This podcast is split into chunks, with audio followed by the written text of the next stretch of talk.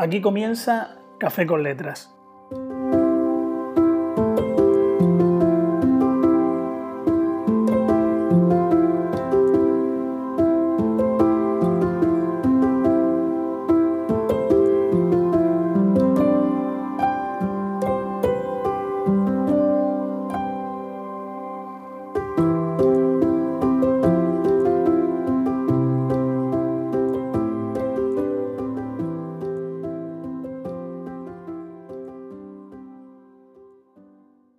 Hola, quiero invitarte a escuchar este primer episodio, el piloto de este espacio mm, que se llama Café con Letras. Es un espacio de conversación en torno a un café y a un libro y aunque se me está haciendo extraño hablar solo sobre eh, estos libros de los que quiero hablarte, eh, pues voy a intentarlo. También te, eh, te advierto de que no vas a encontrar la calidad de sonido ni la profesionalización técnica que podrías esperar eh, de un podcast, pero voy a hacer todo lo posible porque sea un momento de, escucha que pueda resultarte agradable, que pueda resultar, resultarte interesante y en el que puedas pues, eh, tener ideas para leer algún libro en estos tiempos de incertidumbre, en estos tiempos de, espera, de desánimo también, si, lo quieres. Eh, y por eso te invito a que escuches este espacio que se llama Café con Letras.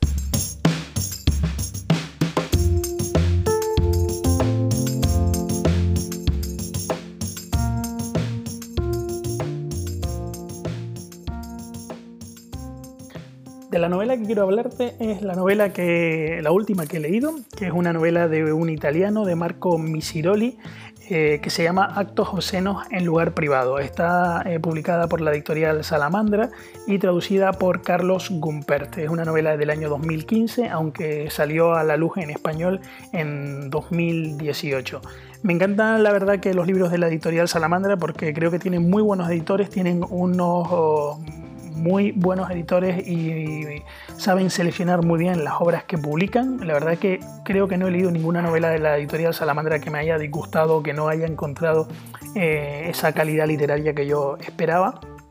Y además me gusta mucho la editorial Salamandra porque no solo se centra en libros escritos en lengua inglesa, sino que busca también eh, novelas escritas en otros idiomas. he leído novelas francesas, italianas, eh, iraníes. Eh, la verdad, la editorial Salamandra me encanta el trabajo que hace y creo que en esta ocasión ha hecho otra muy buena selección de, de una novela.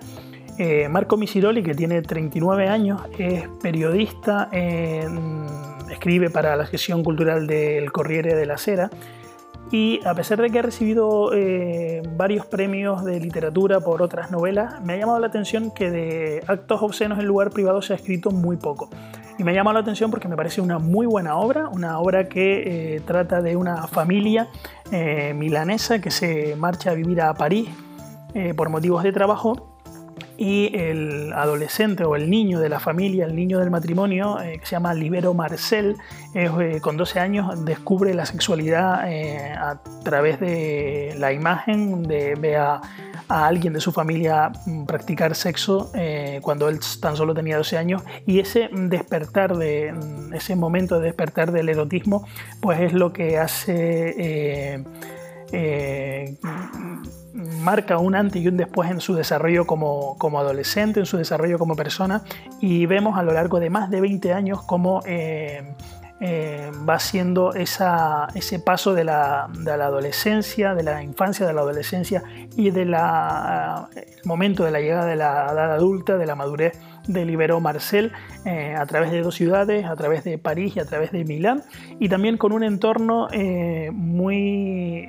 llamativo porque tenemos el trasfondo del París existencialista con Jean-Paul Sartre, con los existencialistas, con un café en el que solían reunirse eh, distintos pensadores, distintos eh, políticos o, un café eh, en donde había numerosas charlas de política y de filosofía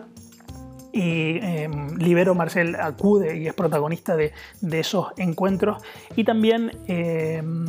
su desarrollo como persona también se ve marcado eh, por no solo la relación con las distintas mujeres que forman parte de su vida, desde su madre hasta sus amigas, sus amantes, sus parejas, sino que también se ve marcada su eh, desarrollo inevitablemente por las distintas obras literarias eh, que va leyendo a lo largo de esa adolescencia y, de ese paso hacia la edad adulta. Encontramos obras y referencias a libros eh,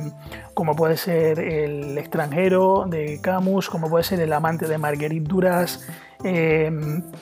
eh, también en eh, personajes de la historia como puede ser Frida Kahlo, que también tiene su momento y tiene ciertas reflexiones. el protagonista tiene ciertas reflexiones en torno a la vida de Frida Kahlo. Eh, y también podemos ver también otros libros que aparecen a lo largo de la novela, como puede ser eh, Harper Lee con eh, Matar a un ruiseñor. Sin lugar a dudas, una novela que me ha encantado, me ha gustado muchísimo por